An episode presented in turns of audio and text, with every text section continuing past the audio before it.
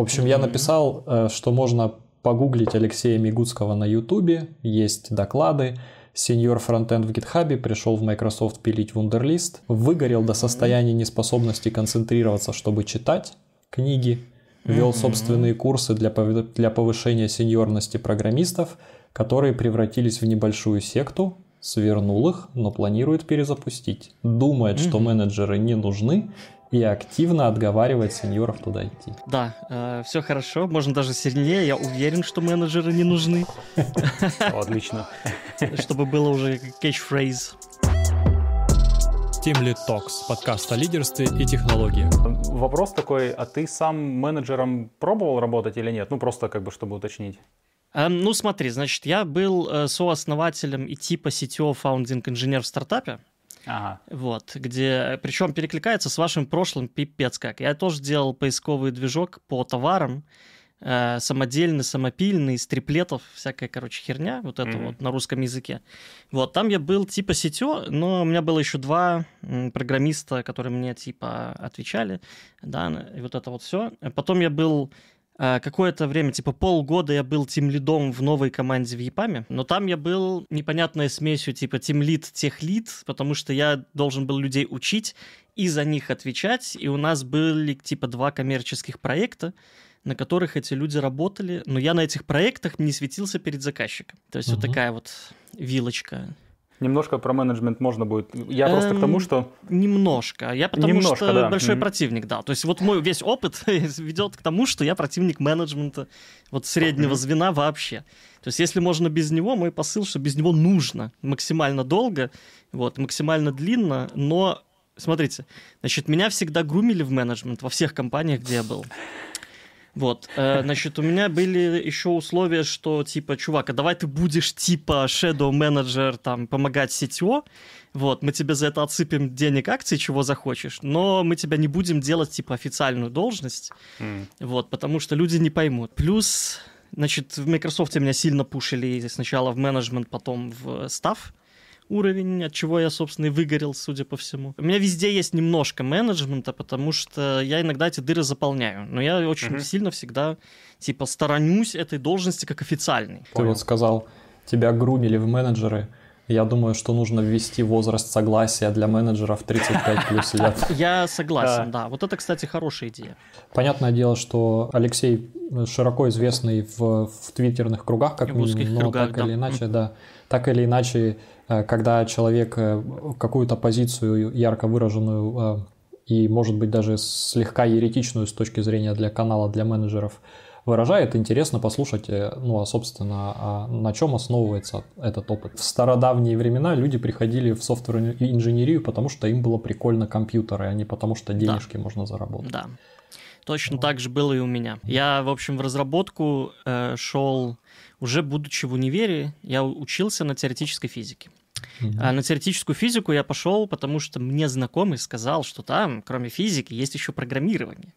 Вот. И я туда шел за программированием, на самом деле, для того, чтобы программировать игры. Как, ну, типа, большинство разработчиков плюс-минус моего времени.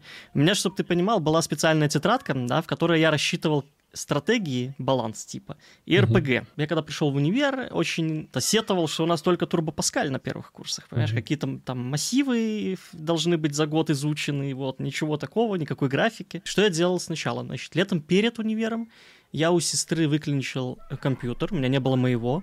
Эм, Я, короче, скачал какой-то мануал по флешу, типа как сделать РПГшку. Да, и там были всякие типа алгоритмы, вся вот такая херня. Я сделал что-то кривое, вот, где ты мог двигаться по карте, типа как в Fall, Fallout втором, да. На тебя нападали рандомно монстры, и типа было несколько, там, три что ли монстра, у тебя был какой-то шмот. Вот, ну, короче, такая прям РПГшка, ты там мог их мочить, там был Астар алгоритм, я его тупо скопировал, пытался понять, не понял ничего.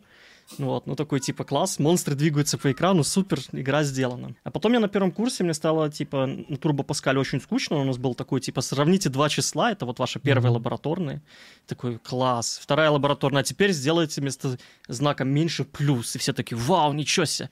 Один знак поменял и новую лабораторную сдал. Вот, э, я, короче, скачал какие-то мануалы по Турбо Паскалю. Я даже не помню, чьи они были. Какая-то была книга, короче, немножко теории и типа десяток упражнений на каждую главу.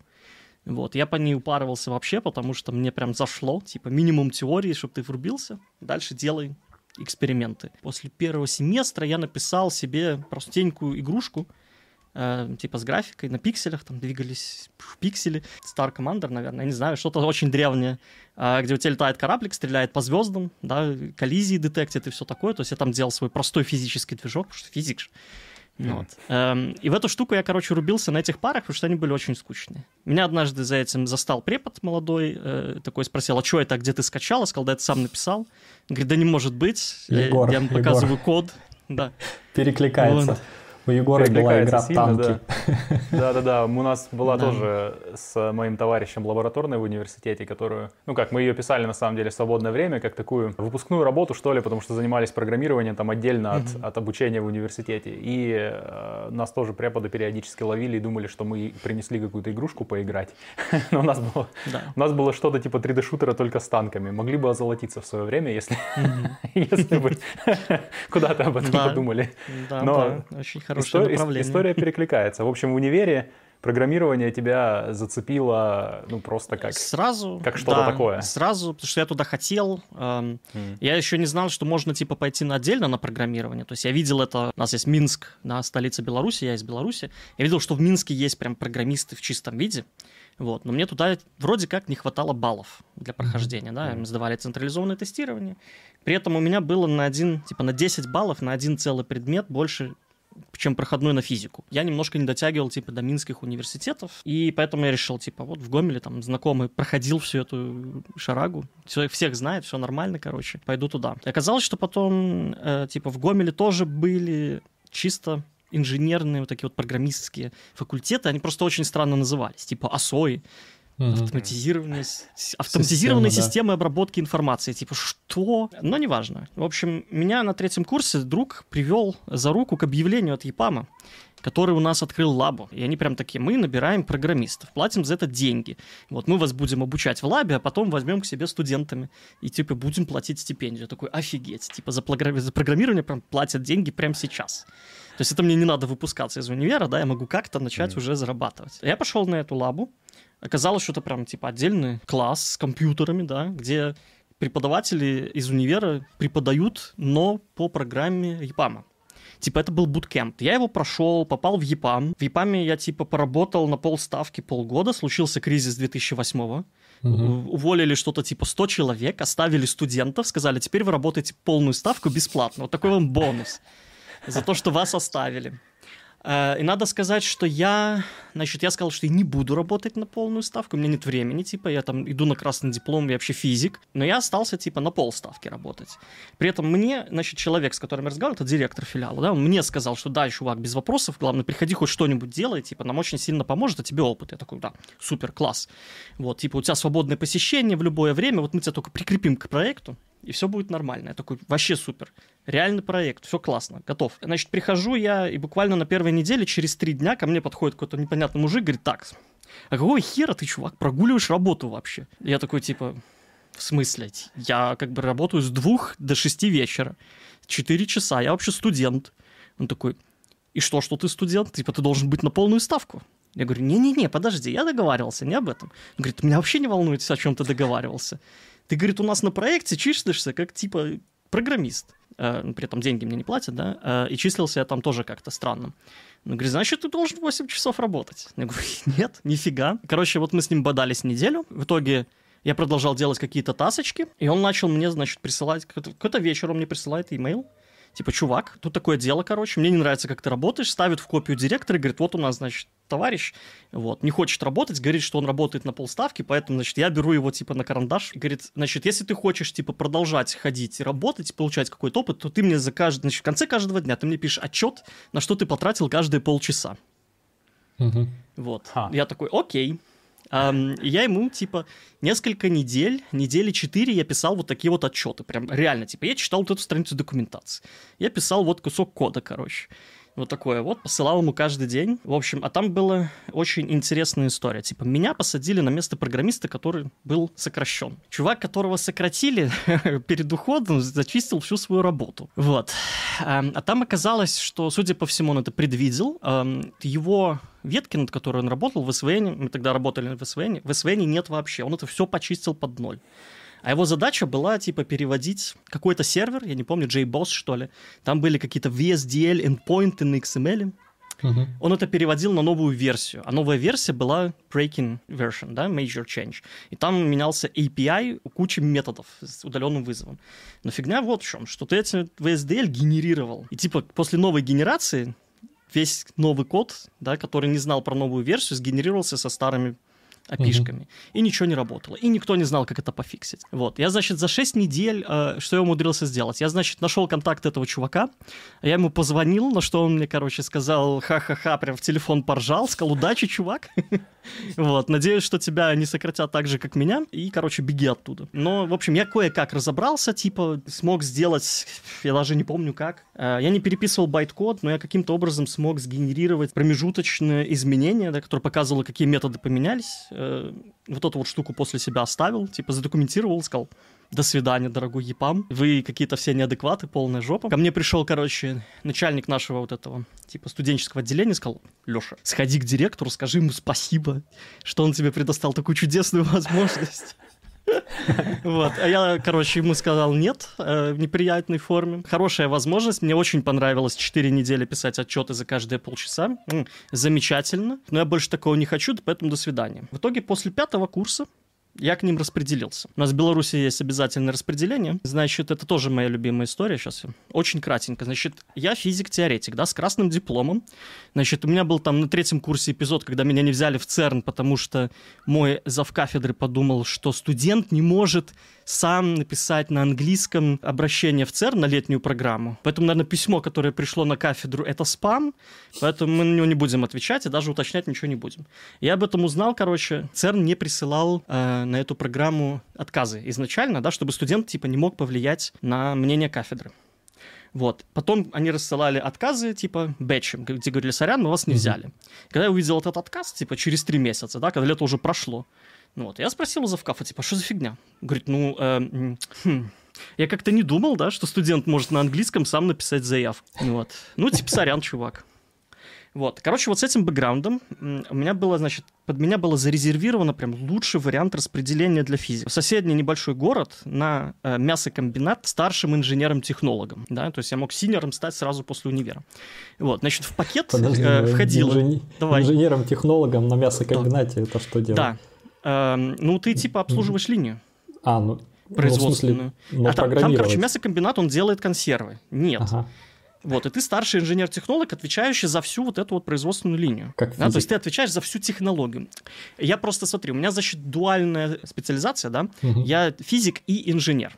А, ясно. Да, а раз да, у нас были, значит, у нас, все, что да, у нас были некоторые предметы, которые вот прям инженерия. А раз я по бумажкам инженер, я могу распределяться куда угодно инженером. Ровно угу. поэтому я смог распределиться программистом, да, потому что там нужен программист-инженер. А если ты инженер, то ты любой инженер. Короче, смотри, пакет какой классный. Э, релокация в соседний город, да. Э, скорее всего, за свой счет на автобусе. Вот, дальше, значит, у меня была общага на две комнаты своих. Представляешь, это душ.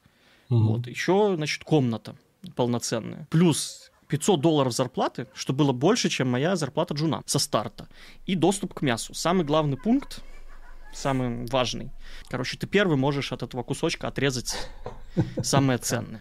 Приличный пакет, что тут скажешь. Идеально. Да, на самом деле, ну, типа, по сравнению с остальными видами, типа, куда распределяться, это было лучше, да, потому можно, что там был, типа... На английском э... можно пошутить, что это beefy package. Да, beefy package, это правда.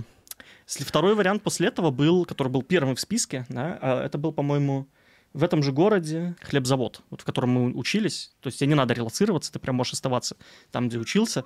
Вот, и на хлебзаводе ты тоже будешь, типа, инженером-технологом. Mm. Вот, и, типа, зарплата что-то, типа, 300 долларов. Но это тоже было прям класс. А у нас какая тема? Если тебя не распределили, да, то, как бы, у тебя открытое распределение, ты ищешь себе работу сам. На всякие вот такие инженерно-технические специальности практически всегда была какая-нибудь дичь. Ну, вот, там какой-нибудь танковый завод, ты там будешь числиться каким-нибудь инженером на четверть ставки, но распределяют тебя туда 100%. Ты два года, ты там должен отработать. Это если ты учился на бесплатном, да, и государство mm-hmm. за тебя платило. Если ты с этого распределения каким-то образом спрыгиваешь, то ты должен все деньги вернуть. За свое обучение. Поэтому это такая немножко кабала. Но был самый прикол, значит. У нас был такой парк высоких технологий, он и сейчас есть. Президенту кто-то накапал на мозг, что можно айтишникам сделать поблажкой, чтобы они кучу бабла в страну приводили. Те компании, которые в ПВТ числились, они имели право на распределение студентов. Да, они имели право подавать эти заявки. Потому что изначально заявки могли подавать только госконторы.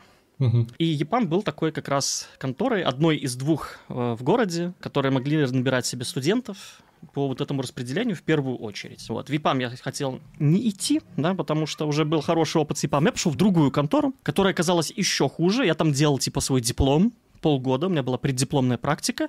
Значит, чтобы вы понимали, за эту преддипломную практику я познакомился там с двумя директорами, еще с несколькими людьми, которые распределялись до меня, но из кабинета, в котором я сидел, со мной ни один человек не здоровался. Просто потому что ты какой-то рандомный студент, типа, то ты скоро уйдешь, как бы, и все. Сиди себе, работай. Я думаю, что люди, которые нас э, смотрят, как бы узнают сто процентов, что это за вторая фирма. Она очень известная тоже. Не то, чтобы хочется тебе слова как бы в твой рот вкладывать, но, блин, травмирующий опыт практически, если честно. Довольно да, довольно да. При этом еще был очень конкурентный опыт. У нас была очень большая конкуренция, потому что вот в этом буткемпе первая секция была, типа, ты учишься в универе, вторая часть ты учишься внутри компании. У тебя там прям отдельная лабораторная, да, у тебя есть внутренний проект, на котором вот эти 20-30 студентов учатся. Но потом ты мог еще претендовать дальше, да, типа на то, чтобы стать стать студентом на стипендии. Это была полставки, это было что-то типа 150 долларов, да, на тот момент, что было больше, чем вся моя лучшая стипендия, естественно. И эти места были ограничены. То есть на них уже был конкурс,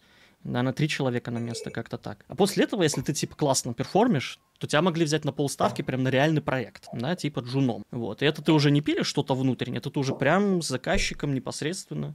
Ну, то есть классный опыт. Для меня это была прям офигенная возможность зацепиться, потому что мы работали на Америку. У нас были американские заказчики, у нас были американские проекты. Прям вот что ни на есть, Enterprise, красивый. Это была Enterprise Java. Хм. Слушай, а именно в плане опыта как э, инженера-разработчика, да, в программировании, то есть я понимаю, что опыт в плане взаимодействия с, с организацией, он был травмирующий, а в плане именно твоего профессионального опыта дало оно тебе что-то или там О, больше конечно. было конкуренции? Нет, дало? это дало, это дало офигеть сколько опыта. Ну, во-первых, это дало мотивацию, потому что вот я видел окно э, в иностранную страну, куда я могу как-то нырнуть, а потом я узнал, что ИПАМ еще и в Штаты может релацировать. Все, супер, готов э, продавать душу для того, чтобы уехать из Беларуси таким способом. Просто для меня возможность уехать из Беларуси куда-то, да, была супер ценная. То есть это для меня была прям цель-цель всей моей учебы. И ИПАМ мне прям давал вот открытую форточку, в которую я должен был влезть. Она была, конечно, чуть меньше, чем я, но постараешься, пролезешь. Поэтому я за это максимально цеплялся. Прикол еще в том, что, значит, вот у меня, получается, с четвертого курса по конец пятый был промежуток, где я не работал да, на компанию.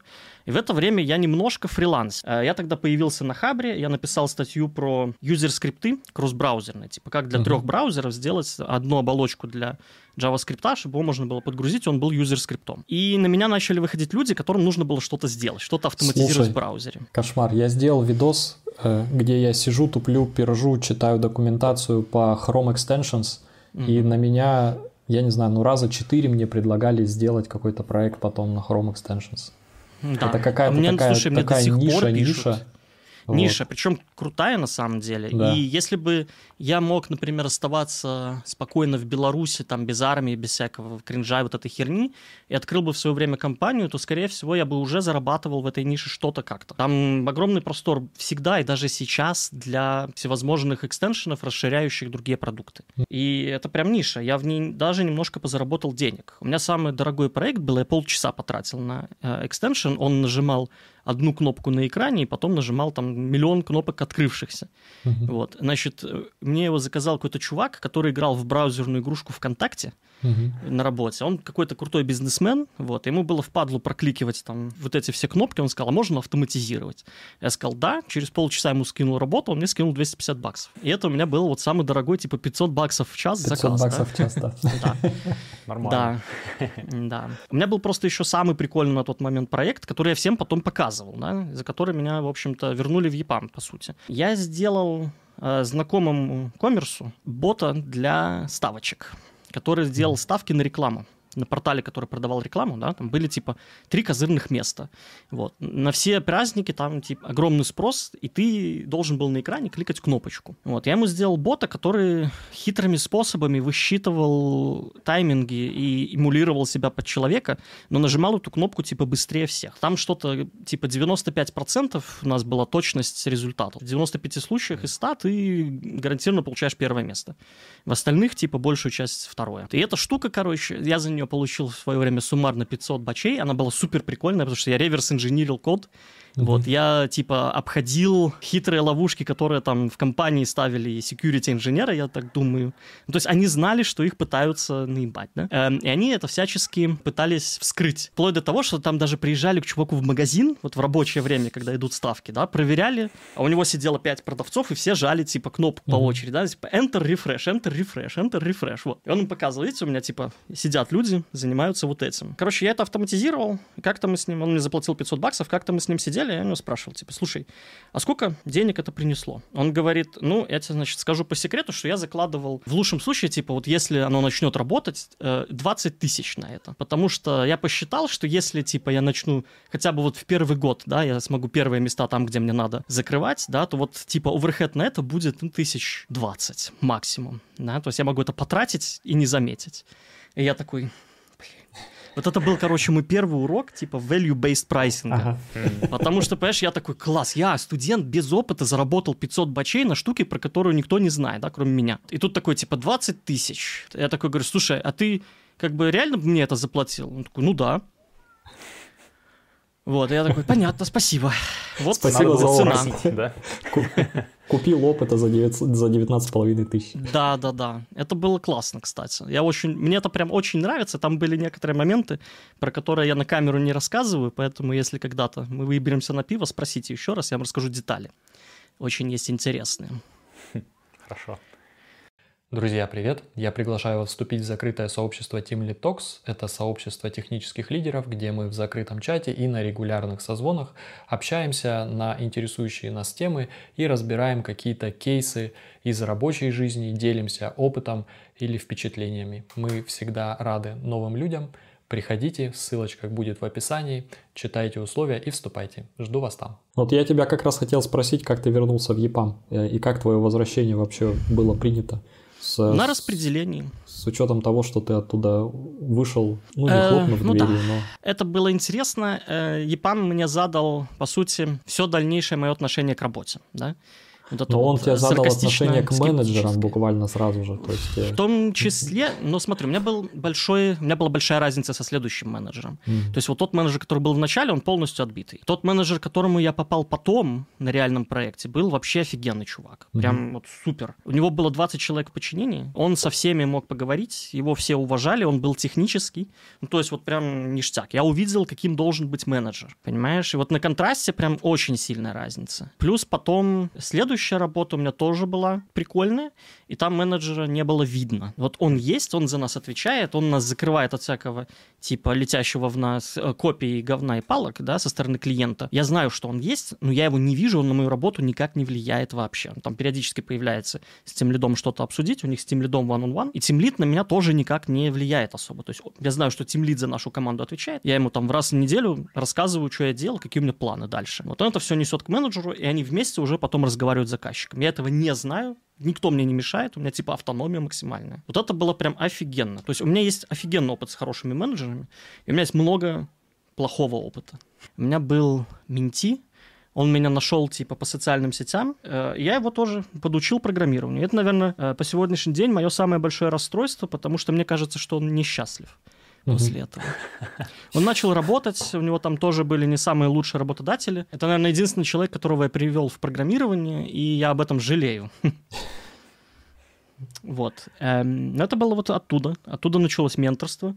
Много лет я менторил, очень отбивался типа от группового менторинга, но в итоге меня привезло, принесло в группы. Я в шестнадцатом, по-моему, году написал в Твиттере, что типа, чуваки, я тут эксперимент провожу, хочу групповой менторинг попробовать. Приходите ко мне. И ко мне пришло 50 человек. И вот там я начал делать что-то типа сначала лекции про продуктивность, потом лекции, не помню, по архитектуре, наверное, mm. про личную эффективность. И оно довольно быстро выросло в секту. То есть я попробовал это монетизировать. Э, люди были готовы мне платить по 50 евро в месяц. Ну, просто там были некоторые лекции, были, они были не до конца проработаны. Это был research, который я делал. Я людей предупреждал, да, что я могу рассказать вещи, которые не будут работать. Вам это надо пробовать и мне давать feedback. И на одной из этих лекций я просто увидел, что люди на меня смотрят с открытыми ртами. А им рассказываю там какое-то целеполагание. И я несколько абсолютно неправильных вещей проговорил специально, чтобы посмотреть на их реакцию. И никто не заметил. Вот. Потом я нескольких человек выловил и спросил, ты помнишь что-нибудь с лекции? Он говорит, нет, ну ты так офигенно рассказывал, блин, давай еще следующую какую-нибудь, жду не дожду. Я говорю, а ты вот слышал, что я сказал вот такую дичь? Он такой, нет, ну и как бы, ну оно вроде имеет смысл. И я на нескольких людях посмотрел, что у людей отключилось критическое мышление вообще. Угу. И это для меня было прям большим триггером, потому что, во-первых, я не хотел делать секту. Во-вторых, критическое мышление супер важно. Мне нужен был фидбэк еще по этому материалу. Да? Мне нужно, чтобы люди это осмысленно делали. И говорили, получилось, не получилось. Если не получилось, то где? И давайте посмотрим вместе. Э, я тогда эту штуку закрыл, и в итоге мы это переоткрыли с другими ребятами уже через время, с другим немножко позиционированием. Там было максимально размыто, ничего не понятно вообще, что это такое. Тоже какой-то комьюнити, на котором я уже ставил эксперименты, уже прям это было research комьюнити. Там людям говорил, что, чуваки, если вы хотите чему-то научиться, вы должны пробовать, мы должны быть всегда на контакте. Вы пробуете, я вам что-то, какие-то материалы выкладываю, вы их читаете, задаете вопросы, пробуете, рассказываете. Большая часть людей не понимали ничего. Там был небольшой онбординг, да, там была куча статей. Не то чтобы много, потому что пишу я очень плохо. Но при этом были люди, которые некоторые из этих идей, вот еще с прошлой секты, да, запомнили, пришли сюда, отполировали, попробовали, и у них прям есть офигенный результат. Один из фидбэков я получил в прошлом году. Примерно 8 лет я посчитал разницы между тем, как человек это попробовал, да, угу. и дал мне фидбэк, что да, чувак, оно сработало, спасибо большое. Интересный момент про секту, потому что классный рассказ на самом деле, да, то есть ты пытаешься сделать одно, но понимаешь, что людей захватывает оболочка того, что ты делаешь, да? Угу. То есть не и ядро, оболочка... как бы, которое... Да, и понимаешь, люди видят, что у тебя есть человек, который знает ответы на сложные вопросы. Да. Вот mm. этот образ всезнающего чувака, который тебе расскажет на любой вопрос ответ, даже если он будет чушью, да, то он уже тебе бальзамом на душу. Когда ты такой, блин, да у меня же ничего не получается, потому что у меня нету подхода к целям. Я просто не умею ставить цели, очевидно. Я никогда про это не знал. Мне никто не учил. И сейчас чувак из телевизора мне расскажет три разных фреймворка, которые можно попробовать. Идеально. Да, пробовать я, конечно, не буду, но звучит люди очень пробовали. интересно. Пробовали были даже. люди, которые пробовали, были люди, mm-hmm. которые отчитывались прям довольно, довольно детально. Uh, у меня был там accountability partner, да, человек, с которым я это прорабатывал параллельно, uh, который пробовал, наверное, вообще все довольно быстро. Он был такой тоже спортсмен карьерный. Вот, он мне давал самый, наверное, детальный фидбэк, что вот я попробовал, у меня не получилось, но вот смотри, короче, почему я думаю, у меня не получилось, да, что можно в следующий mm-hmm. раз попробовать. Это было прям мега полезно. Вот, были люди потише, но которые тоже пробовали все, просто пока их не пнешь, они тебе не давали никакой фидбэк. Вот, когда ты их пнешь, то там прям на три страницы расписано, что человек за последний месяц сделал, и он там пробовал пять разных подходов. Очень интересно. Но это было вот тогда, это был э, фундамент под коучинг, которым я занимаюсь. Вот, это были люди, на которых я в итоге ставил эксперименты с их согласием в каком-то виде. Значит, параллельно с этим у тебя продолжается работа, э, и ты да. уходишь из того стартапа, с... Да, из того стартапа я вышел, я там начал выгорать уже серьезно, ровно потому что, типа, я боролся против системы, да, я пытаюсь mm-hmm. это пушить, mm-hmm. оно сопротивляется, вот, я пытаюсь что-то объяснять менеджерам, мне тимлит говорит, чувак, ты, ты инженер, что ты, зачем ты об этом вообще с людьми разговариваешь? И в итоге у нас получилось команда, и у нас появился менеджер. Один из э, моих коллег сказал, что я давно хочу, хочу попробовать. А у него как бы есть опыт с хорошими менеджерами. Поэтому я типа его заиндорсил, сказал, мне это не надо. Хотя меня интервьюировали, короче, директор наш, да, такой типа, Леша, а не хочешь ли ты быть менеджером? такой, нет, не хочу. Он такой, а я хочу. Вот, потому что нам нужно, типа, делать команды. Ты же сам, типа, топишь за то, что должны быть какие-то там границы, да, команды, вот это все. Такой, да, но как бы вот у меня есть другие коллеги, они хотят. Такой, ну, а давай мы с тобой поговорим. А что ты будешь делать в случае, если твой коллега, вот у тебя есть два коллеги, да, один плохо перформит, а другой перформит окей, на кого из них ты будешь тратить свое время? Я такой, угу. Так, значит, неправильный ответ такой. Я буду тратить свое время на человека, который не перформит, чтобы помочь ему дотянуться. Это же эм, очень эмпатичная вещь правильно. Директор такой, так, ну да, наверное, типа, не надо пока менеджмент. Окей, ладно. Вот, у меня было такое примерно собеседование. Очень странный директор у нас был тогда. Э, у нас их тоже поменялось два три. Ну, в общем, менеджмент у нас там был жесткий. Меня спасало то, что вот мой коллега действительно хотел стать менеджером, у него хорошо развитая эмпатия, эмоциональный интеллект, он прям молодец в этом плане. Но у него тоже это был первый опыт вот уже серьезного менеджмента, где он не просто тимлид, mm-hmm. где он прям типа менеджер, который ходит на митинги, совершенно не связанные с разработкой. У него появились one-on-one со всеми. Эм, вот. Но, значит, большой плюс в том, что он не пушил команду никуда, кроме как, эм, типа, вот у вас есть границы, да, не берите больше работы, давайте mm-hmm. обсуждать вместе. И мы выстраивали примерно год или даже полтора процесса сами под себя. Да, то есть мы экспериментировали с планингом, мы экспериментировали с эстимейтами. Подход у нас был еще такой, что вот все твои инженеры могут быть типа фича-лидами. Фича-лид это вот у тебя есть фича, ты идешь прям на юзер-интервью, сидишь там, записываешь, обсуждаешь с дизайнером, обсуждаешь с продуктами, несешь в соседние команды, там, в мобильную, в бэкэнд, обсуждаешь со всеми, да, вот собрал, и вот окей, у тебя есть какой-то проект план да, то есть ты как проект менеджер еще мог выступать. Потому что проект менеджеров нет, зато есть куча сеньор-инженеров. Угу. Ну и вот, типа, этот процесс мы немножко упорядочили, чтобы у нас была команда, в которой прям есть командный дух, да, в которой понятно, за что мы отвечаем. И это было максимально хорошо, вот насколько это могло быть в тех условиях. Как масштабировать Слушай, без менеджеров команды? Никак. То есть их нельзя масштабировать, соответственно, эта тема работает только на маленьких компаниях. Либо, да, либо на маленьких компаниях, либо на маленьких командах, mm-hmm. либо если у тебя есть очень хорошо сработанные люди, там mm-hmm. тройки, четверки людей, которые могут вот, вытягивать э, проекты сами, да, то есть у тебя есть очень дорогие инженеры, которые имеют несколько смежных квалификаций. Тогда оно будет масштабироваться, но смотри, проблема в масштабе. Проблема не в том, что у менеджеры э, плохие или, или что-то такое. Да? Проблема в том, что у тебя есть масштаб, когда компания вдруг растет, это не очень mm-hmm. приятно. Э, это приятно, когда ты понимаешь, что да, теперь мы будем зарабатывать миллионы, и не очень приятно, когда ты понимаешь, что теперь для того, чтобы нам зарабатывать миллионы, мы должны хорошо поработать. Mm-hmm. Вот. А у нас нет рук, э, а если наши руки заняты, то кто будет отвечать на имейлы и т.д. и т.п. И менеджеры вот такие, типа менеджеры среднего звена, с которых спрашивают за чужие ошибки, это вынужденная мера. Ни одна компания, если бы могла могла, не стала бы вводить эту роль. Если бы инженеры могли согласиться над одним решением и просто сказать, мы решили вот, и мы это будем делать, и вот наш estimate, то менеджеры были бы не нужны. И это то, за что я топлю. Так и должно быть. К сожалению, реальность такая, что компании э, очень часто растут внезапно. Вот. И этот гиперрост еще поддерживается инвестициями, а еще VC-фонд должен видеть, что вы умеете ресурсы как бы захватывать и их использовать, да, соответственно, мы с рыночка должны десяток, 20, 30 50 инженеров высосать, показать, что мы, видите, все умеем, отлично, а теперь этими 50 инженерами кто-то должен управлять. И если у тебя нет менеджера, у тебя есть скрытая иерархия авторитета, которой свои правила. И как бы инженеры в этом всем несознательно умеют играть, пока это не доходит до конфликтов. Угу. Вот. А когда это доходит до конфликтов, то говорить ртом очень сложно, если ты привык говорить кодом. Ну, да, это, знаешь, это у меня mm в этом смысле есть вопрос, да, если менеджеры, как ты говоришь, это вынужденная мера, я просто пытаюсь представить, да, скажем так, цену ситуации, ну, то есть как можно ситуацию повернуть так, чтобы эта вынужденная мера была, чтобы она не, не существовала, да, то есть не, не существовала необходимость в ней, да, потому что как ты говоришь, действительно, даже если иерархии нету спущенной сверху, да, она все равно mm-hmm. выстраивается. То есть у людей разный темперамент, у людей, у инженеров э, разная способность, не знаю, объяснить свою точку зрения, да, можно начать даже не с того, насколько точка зрения проработана или нет, да, просто банально объяснять точку зрения, это, это уже soft skills своего рода, да, который да, нужен. Да. Мне кажется, что можно подобрать команду, где люди будут, ну,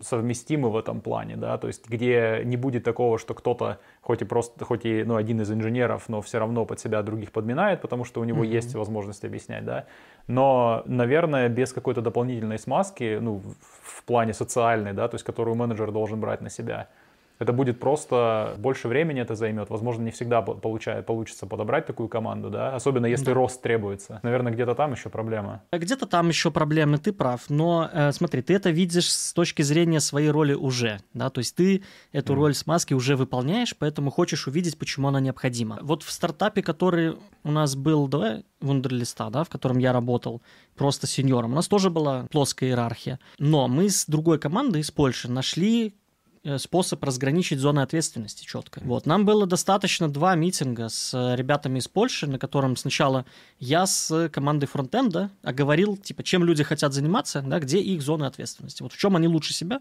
чувствуют и как они хотят расти банальная менеджерская работа, да. Это был один митинг, где я им эту идею заложил. На втором митинге у нас уже была большая команда, где я то же самое проговорил с людьми с бэкэнда. Там был нюанс в том, что люди с бэкэнда имели больше опыт, да, чем ребята на фронтенде. И мы смогли это поделить. То есть там было понятно, кто чем будет заниматься, кто как планирует расти вот в связи с тем, как планирует расти компания. За два митинга. Нам не нужно было общаться после этого вот в таком формальном виде на работе практически никак. То же самое было на берлинской стороне. То есть мы просто собрались и несколько раз поговорили, кто что хочет делать, кто хочет, типа, за архитектуру отвечать и будет получать за это по жопе. Но да, это на маленьком скейле. Дальше, как это планировало скейлиться? Вот у тебя есть люди, которые доказали, что могут, да, что они шарят, что они могут нести ответственность и за, за это все могут отвечать. А доказали они у тебя кому? лиды. Доказали, доказали друг кому? другу. Или CTO, например. То есть людям, смотри, доказали управленцам, которые решения принимают. CTO, SEO, какой-нибудь там VP of Engineering. У нас тогда еще не было. Вот. Но планировалось, да, что кто-то станет рано или поздно, человек, который будет за всю систему технически отвечать. Вот. И планировалось дальше, что рост будет э, по сегментам. То есть вот у тебя есть человек, отвечающий за архитектуру, да? Если мы наймем еще двух людей для того, чтобы брать бас-фактор, он у них будет, по сути, тем лидом. Но они в этот весь процесс тоже будут вовлечены. То есть у него не будет отдельных митингов CTO, где он рассказывает, чувак, у нас там жопа-жопа. Он будет с этими же людьми, у них будет командный митинг, на котором они объясняют CTO, что, чувак, у нас жопа, нам нужно больше ресурсов. Идея была вот такая. Я в некоторых командах со стороны видел такие реализованные вот это вот работающие. Надо сказать, что в Вундерлисте до поглощения Microsoft оно тоже работало. То есть, несмотря на то, что там не было границ, да, там все равно были люди, вокруг которых образовывалась какая-то Мгм. команда. Там был человек, который такой, я знаю хорошо веб, я буду большую часть времени проводить в вебе. Когда мне надоело, я пошел поколупал к ложу на бэкэнде с коллегами соседними. Но я go-to person, за, отвечающий за веб. И вокруг него образовывалась группа людей, которые такие, я хочу стать веб-разработчиком, да, я в это хочу инвестировать. Поэтому мне интересно, я буду больше времени проводить здесь. И оно работало. Но там был вот социальный клей в виде CTO, который был везде. То есть к нему могли подойти в любое время кто угодно. Он всегда работал в команде. Вот он с с кем-нибудь, банально, каждый день он пейер-кодил несколько часов с кем-нибудь из команды в разных местах стека. То есть максимально hands-on. Знаешь, какой вспоминается из моего опыта а, пример? Я работал с ребятами, которые были выпускниками ThoughtWorks, да. и ко- такой консалтинговой конторы. Опыт был цифровая трансформация круизной компании. Там было их как минимум 3-4 человека. И один из них, который был проект менеджером он говорил, знаешь, говорит, какая крутая штука по, про э, ThoughtWorks. Вот вас, говорит, на один проект с разных концов земли привезли, вы друг друга не видели никогда. Вы заходите в офис, в кабинет, э, в первый раз друг друга видите, но вы работаете вместе так, как будто вы провели в одной команде там 10 лет. И для Да. клиента это выглядит прям вообще типа, ну, штука в том, что этим объединяющим клеем может быть культура, но кто-то ее должен выработать. Сто Вот. Процентов. И, и мне кажется, ты, то есть ты, как сказать, проблему обозначил в- во взрывном росте, и в органическом росте она как бы эта культура вырабатывается сама по себе, так или иначе, и ее не передавать проще. Я не Ну, уверен, что она вырабатывается. А, э, какая-то Нет. культура вырабатывается, давай так. Да, то есть, да, э, если культурой не заниматься, то будет вырабатываться неправильная культура, но она будет вырабатываться. Это как бы та штука, какое-то грамотное словцо, но штука в том, что... Аналогия архитектура. Точно то же самое. Да, у тебя будет какая-то архи- архитектура, да, то есть она у тебя Да. точно будет, но понравится ли она тебе, это уже другой вопрос. Вот. Точно так же с культурой, да. Культура точно будет, появится, но, возможно, не та, которую ты хочешь. Теоретически, ну, менеджмент в каком-то роде выполняет роль проводника культуры, которую видят где-то наверху, по крайней мере, должен. С той точки зрения, что если на одного менеджера приходится, ну, по 5 человек, в, в лучшем случае, там иногда больше, то фактор обучаемости людей, ну и плюс менеджер должен быть как раз-таки человеком со, со- со софт-скиллами, иначе, ну, как бы это будет странный менеджер. То есть теоретически, если подумать, то группу этих менеджеров легче индоктринировать культурой компании, чтобы они потом эту культуру проводили дальше. Да, если люди не будут сопротивляться. Ну, это уже другой разговор, да, то есть... Э, э, Потому что здесь тогда возникает конфликт. И он, кстати, вот это то зерно, которое у тебя приходит к сторминг, норминг performing, вот этому циклу. Люди сопротивляются индоктринации. А когда их не слышат наверху, понимаешь, я говорю, что ваша культура не очень мне подходит. И тебе говорят, нет, чувак, ты должен так работать. У нас теперь стендап в 10 утра, все, как хочешь. Каждый день говорит, да, я, я работаю над задачей. Ты должен прийти и сказать, это ритуал. Когда тебя в обратную сторону не слышат, ты говоришь, это глупость, она мне мешает работать. Ну, сорян, мы же команда, понимаешь? Тебе мешает, зато коллегам помогает. Ну, а коллеги боятся сказать нет. Тут видишь, как бы штука еще и в том, что, э, ну, допустим, много есть разговоров про разные культуры разных компаний, но если тебе эта культура не подходит, ну, ты просто уходишь. В чем проблема? А проблема в том, что у тебя золотые наручники, и твой чек на 30% выше максимума рынка. Так смотри, ну так это чисто твоя проблема, это же не проблема компании. То есть да. проблема компании только в том, что ты остаешься. Проблема компании в том, что ты не перформишь так, как хотела бы компания. Вот, вот ее проблема. И... Если они знают, что они могут из тебя добыть чуть больше ценности, почему бы и нет? Ну, мне кажется, это... это... Это тоже про культуру. Знаешь, здесь с чем можно поспорить? Если компания по позволит тебе работать так, как ты хочешь, что пойдет в противовес со всей остальной культурой компании, то это начнет как бы деградировать культуру вокруг тебя, да, она начнет Валидно. разрушаться. Угу. И, соответственно, те 30%, которые компания с тебя получит, получит дополнительного вот этого буста, да. они, э, ну, не то что сойдут на ноль, ты гораздо больше вреда принесешь тем, что ты разъешь культуру да. вокруг себя. Все верно, все так. Но для того, чтобы этот диалог произошел, он должен хотя бы начаться между ага. тобой и компанией. А кто представляет компанию? Только менеджер, которому сказали, чувак, ты менеджер. Твоя задача убедить человека в том, что ему нужна эта культура. Мы все это, одна церковь, мы семья. Это, это то, что я говорю своим, своим инженерам. Я говорю, моя работа это объяснять вам, что все, что с вами происходит, хорошо для вас. Ну, по сути, да. А у меня еще, по знаешь, сути, какой про, про менеджеров и про эм, инженеров, которые могут между собой договариваться. У меня, я несколько видел случаев таких, ну, один, наверное, ладно, прям очень хрестоматийный, наверное, где э, инженер, ну, сначала за счет технической, ну, высокой грамотности, да, собирает вокруг себя группу единомышленников. По сути, эта группа единомышленников становится, ну, как бы его, ну, стаей своего рода, да, такой. Да, да, да. И, э, то есть, какое-то такое неформальное лидерство все равно происходит, да, оно идет, может идти в разрез с тем, что компания, ну, как бы хочет в плане культуры, да, то есть, но как-то все равно оно работает, потому что просто за счет того, что это именно инженеры, и они могут делать вещи, которые, ну, поскольку они собрались все-таки в какую-то такую более-менее когерентную группу, они могут делать хорошие вещи, да, кто-то там наверху видит, что, блин, ну окей, вот эти ребята делают что-то такое из ряда вон выходящее, да, большие штуки, пускай у них там нет нашего формального подхода к менеджменту, пускай себе работают. То, что я наблюдал на практике, иногда происходит с такими группами. В какой-то момент все-таки раскол вот этот между тем, что, ну вот этот ведущий, скажем так, инженер, пусть неформально или какой-то степени формально, представляет себе, как компания должна работать, да. и тем, тем, куда компания на самом деле движется, да, потому что, ну, вот эти люди, там, CEO, CTO, если есть еще какие-то уровни VP, все равно это, этот весь большой неповоротливый корабль, он все равно постепенно поворачивается и куда-то движется, да, то есть он не стоит на месте. Да,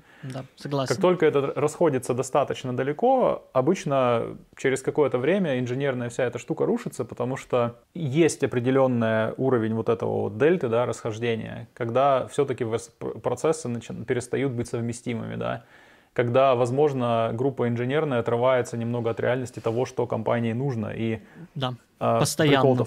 Да, и прикол в том, что компания, на самом деле, да, большая, иногда то, что нужно компании, сложно понять тебе как человеку, да, большой компании, потому что эти огромные штуковины, у них возникают собственные цели, они весьма своеобразно видят внешний мир, ну, просто как большие системы. И истории про то, что, ну, не знаю, да, банальные вещи, да, там, насколько важна для компании, насколько важен для компании имидж, да, и вот эта вся история про цену акций на рынке, да, кто-то mm-hmm. может сказать, то есть mm-hmm. я видел инженеров, которые вот именно прям инженеры, инженеры говорят, блин, мы сейчас вот эту фичу делаем, да, она портит на самом деле user experience, но она на цену акций как-то повлияет хорошо. И замечательно, если они это могут увидеть вообще. Да, это замечательно, что они, если это могут увидеть, но вопрос в том, насколько этот вопрос валиден, потому что для компании, как для конгломерата, цена акций это тоже важная штука на самом деле. Потому что на этом Именно. уровне эти все разговоры с советом директоров, с инвесторами, с акционерами и всеми этими ребятами, они живут в том мире, в мире цен да. на акции. Подход без менеджеров, наверное, он в какой-то степени, ну, вот он хрупким таким становится, да? Где... Абсолютно верно. Он становится хрупким просто даже, когда у тебя становится больше 150 примерно человек mm. в компании, да? Когда ты ну, уже да, не можешь да. всех запомнить mm-hmm. физиологически. Это все, это предел. Э, и это вся компания, это не инжиниринг. Ты как директор, да, как SEO, не можешь уже этих людей запомнить, и даже их роли. И даже если у тебя есть CRM, ты не будешь туда смотреть постоянно, у тебя есть другие дела. Ну, вот, и делегировать это лучше по известным механизмам, там, где есть какая-то иерархия, люди четко понимают, кто хотя бы отвечает за эти вещи. Да, с кого можно, кому можно прийти и спросить, что там происходит. Ну, ты, ты как SEO в этом заинтересован. Смотри, если я сажусь в кресло директора, да, то я такой, Менеджеры обязательно. Обязательно. Типа полгода я буду проводить типа со всеми инженерами э, первое время 100% для того, чтобы заразить их культурой, и они понимали примерно, как я думаю. Но после этого обязательно менеджеры. Я не смогу со всеми 50 людьми one-on-one проводить, да? А это рано или поздно понадобится. Плюс люди ломаются. Плюс нужна все-таки, нужно решать бас-фактор, желательно побыстрее. Плюс вот эта проблема стандартная, туннельное зрение. Любой специалист в своей области рано или поздно начинает в нее закапываться и ничего вокруг не видит, и для него сложная задача становится его главным приоритетом. Это его личный вызов, понимаешь, его задачи нагибают. Как так можно? Сейчас я им покажу этим задачам, кто здесь инженер. Э, и он не видит остальной мир, у него нет времени остановиться, подумать и поговорить с уровнем выше или со скипом или даже с директором, понимаешь? А еще, да, ты абсолютно прав, публичные компании живут по своим правилам, потому что они уже не сам по себе изолированный организм, это уже бизнес-ассет, в котором mm-hmm. есть ресурсы, да, в котором mm-hmm. захвачена ценность. Это такое непонятное, непонятное вещество, существо, кто бы это ни был, но мы его не видим как людей. Финансовый вот. инструмент. Да, и начинает выполнять разные роли, в том числе и давайте сейчас накинем туда побольше людей, сделаем вид, что мы офигенно растем в корону, а потом наши акции должны не падать, чтобы нам сделать. Наверное, нам надо подумать над user experience. ну, может быть, но это займет годы. Давайте проще. Э, это все валидные вещи, да. Здесь Там даже с какой стороны это Интереснее возникает ситуация, когда, когда сами инженеры на анонимных этих э, Q&A задают вопросы CEO, да. а как же так? И еще с таким присущим инженерам сарказмом. Вот бы было да. здорово, чтобы акции с 400 долларов не падали до 50. Да, прекрасно. История про социальный вот этот клей, да, или смазку, как можно назвать, это кто-то кто из инженеров может на себя это брать на самом деле, да, то есть там же такая да. получается история. Все равно да. нужно договориться, то есть кто-то должен да. как минимум задать этот вопрос, эй, ребята, да, не договориться ли нам, да? А потом в какой-то момент, как ты говоришь, да, вот это больше 150 человек, да, наша социальная, ну, возможность социального взаимодействия, там уже появляется необходимость какой-то более формальной иерархии. Uh-huh. То есть это, ну, вот, вот разграничение это областей. Если мы посмотрим на области с более формальной иерархией, как по-твоему, что должен делать или может не делать хороший менеджер, если он все-таки есть? Что такое хороший менеджер? Да, хороший вопрос. Э, единственное, я здесь сделаю немножко шаг назад, да, про менеджмент. Mm-hmm. Смотрите, мы с вами не обсудили самое главное, да, как инженеры. Определение, что такое менеджер. Ну, а, давай. Вот, потому что многие люди, когда видят менеджера, они это проецируют на себя и такие, так я продукт-менеджер, я что, не нужен? Вот, или я SEO, я ж менеджер, менеджер, ну что ты хочешь сказать, директор не нужен компании. Я когда на менеджмент накидываю, я обычно накидываю на менеджмент среднего звена, да, где вот между тобой, исполнителем и директором, который принимает управленческие решения, есть некая прослойка из людей. Mm-hmm. Если это один человек, это еще не проблема, но это зреющая проблема. Потому что когда их станет 10, и им понадобится свой менеджер, вот тогда начнутся пляски и голодные игры. Что хороший менеджер в таком случае должен делать? Тут еще вопрос, откуда его взять перед тем, как что он должен делать. вот это вот моя самая, наверное, большая боль, что в нашей индустрии куча хороших инженеров э, идут в менеджмент потому что incentives, да, бонусы и все такое построены таким образом, что у тебя после какого-то уровня нет выбора.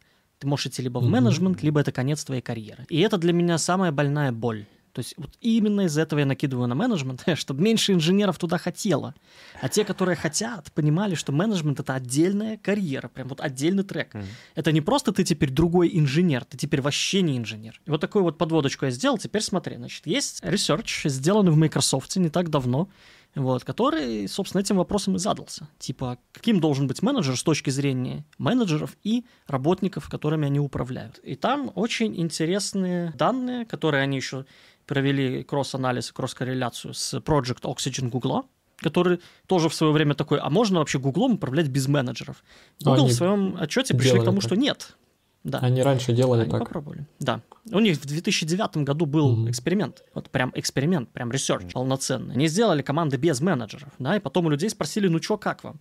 Вот, на что люди сказали, вообще менеджер нужен, верните, пожалуйста. Но в каком виде? Значит, что они выделили? Так же, как и Microsoft. Самый первый фактор, который выделяют и менеджеры, и люди под ними, это то, что менеджер должен быть хорошим коучем. Он должен быть тренером команды. Второй фактор, он должен быть технически развит, но не очень сильно, чтобы у него не было желания быть доминантой в команде Мгм. да, чтобы он не хотел жестко контролировать ваши плохие решения. Он должен иметь типа право вето сказать, нет, чуваки, вы делаете херню, и обосновать, да, и люди должны ему доверять, что у него должна быть какая-то компетенция вот, до определенного уровня, грубо говоря, до уровня сеньора, да, когда ты уже можешь быть ответственным за там систему отдельную. До этого уровня или там склеивание нескольких систем, вот замечательно. После этого ты можешь уходить в менеджмент, ты готов с точки зрения технологий, да, технологических знаний. Но при этом на первом месте все равно и там, и там эм, умение менеджера быть эм, тренером. То есть раскрывать, помогать людям, раскрывать их сильные стороны. Влиять на них с точки зрения развития. Да? Говоришь, что чувак, сюда не лезь, ты пока не готов. Вот лучше лезь сюда.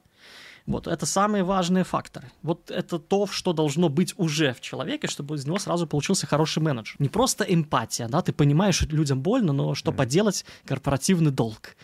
Ну вот, акции должны расти, педаль, дорогой друг. А, а ты должен понимать, что да, вот у тебя есть люди, которые не могут, давай поменяем их с другой командой. Может быть, им будет лучше. Там, где их зона ответственности лучше совпадает с их сильными сторонами. А для этого надо с людьми говорить, да? А для того, чтобы с людьми говорить, нужен уровень доверия, который нужно строить. Для этого тебе нужны инструменты. И если ты не понимаешь, как уровень доверия, вообще как доверие работает, то все. Плюс у тебя должен быть уровень влияния, как минимум, там, на своих пиров. Другие менеджеры должны видеть в тебе менеджера, который способен, которого не надо тянуть за уши. А если надо тянуть за уши, то ладно, полгода, но он научится. Это должен быть как бы вайб, да, грубо говоря, на момент, когда человек уже сам осознанно сказал, да, я хочу в эту карьеру идти. Дальше начинается такой нюанс. Во многих компаниях сейчас есть э, ступенька в менеджмент с уровня примерно сеньора или стафа. Вот, ты можешь в ротацию на год, например, уйти в менеджмент, попробовать, как тебе нравится, вернуться обратно в инжиниринг. Вот с этой практикой прям очень прикольно, но надо быть аккуратным.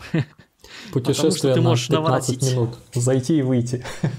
Да, ты можешь наворотить таких дел, что потом, значит, э, терапевты будут э, очень рады тому, что ты привел им новых клиентов.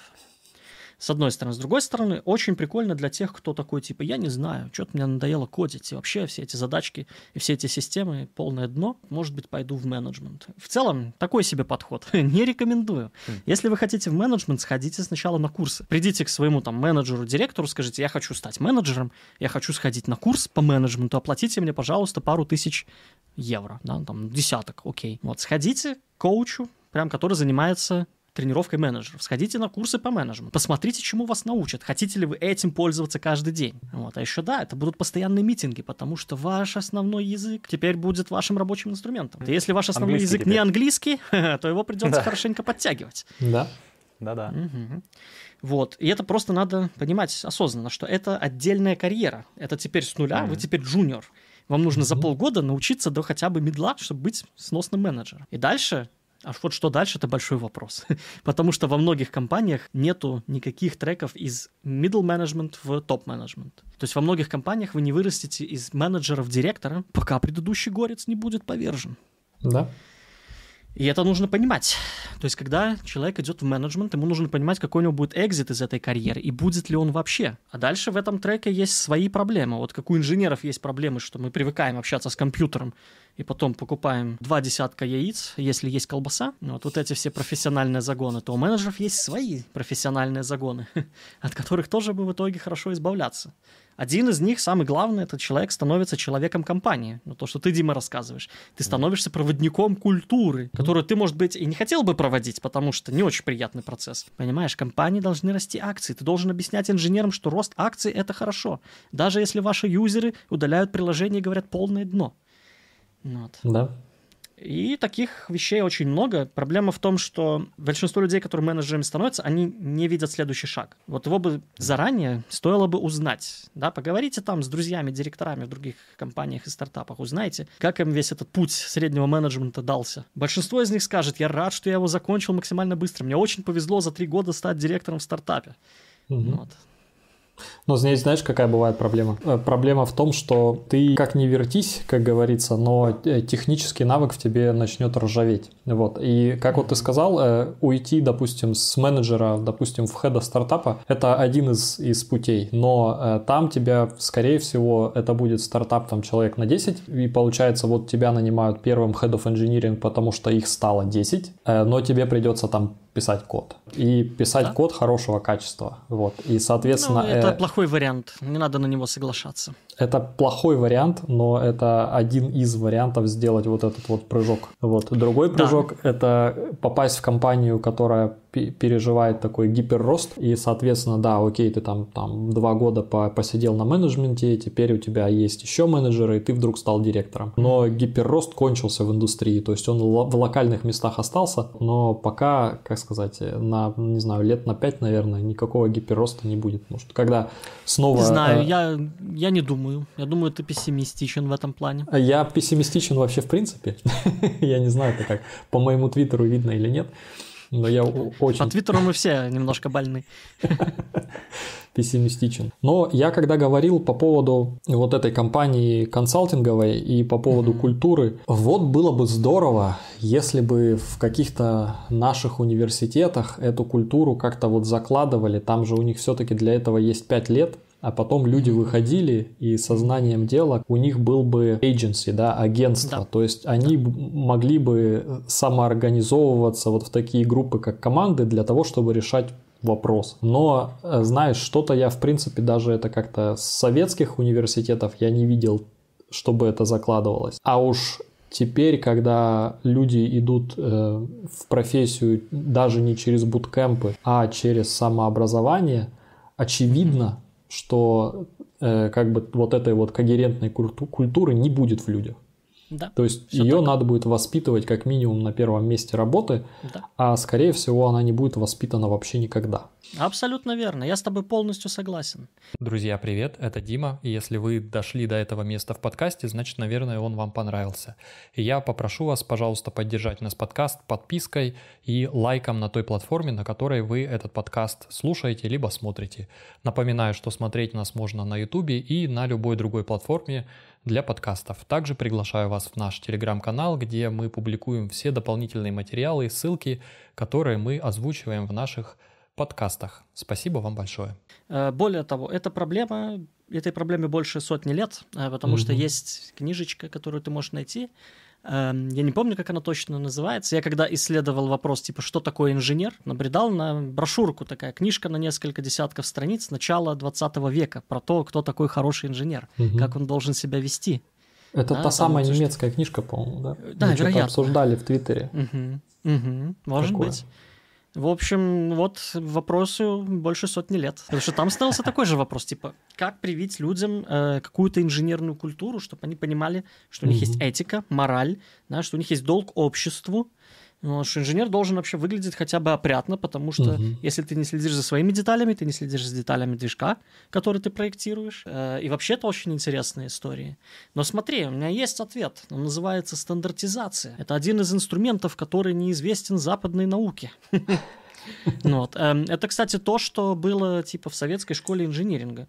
Э, У них был эм, подход к стандартизации, и в некоторых местах это был даже предмет, Мгм. который можно было в универе изучать. Да? То есть как делать квадратно-гнездовые процессы именно с точки зрения инженеринга. Да? Как сделать твой завод с двойным назначением, так, чтобы он мог штамповать и танки, и аэрозоль для волос. Были ж даже еще всякие школы типа ТРИЗ, э, теория решения изобретательских задач, да, то есть подходы к инжинирингу, которые позволяли усилить твою изобретательность, твой problem-solving, э, project management, и все это увязывалось. То есть люди это изучали. Здесь смотри, здесь как со всей типа вот такой вот стандартизации на уровне образования, да, нужна большая, хорошая э, система. Вот. И эта система должна быть открыта к новому опыту.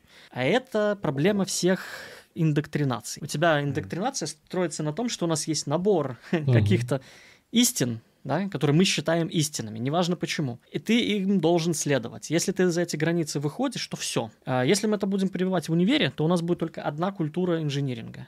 Угу. Да?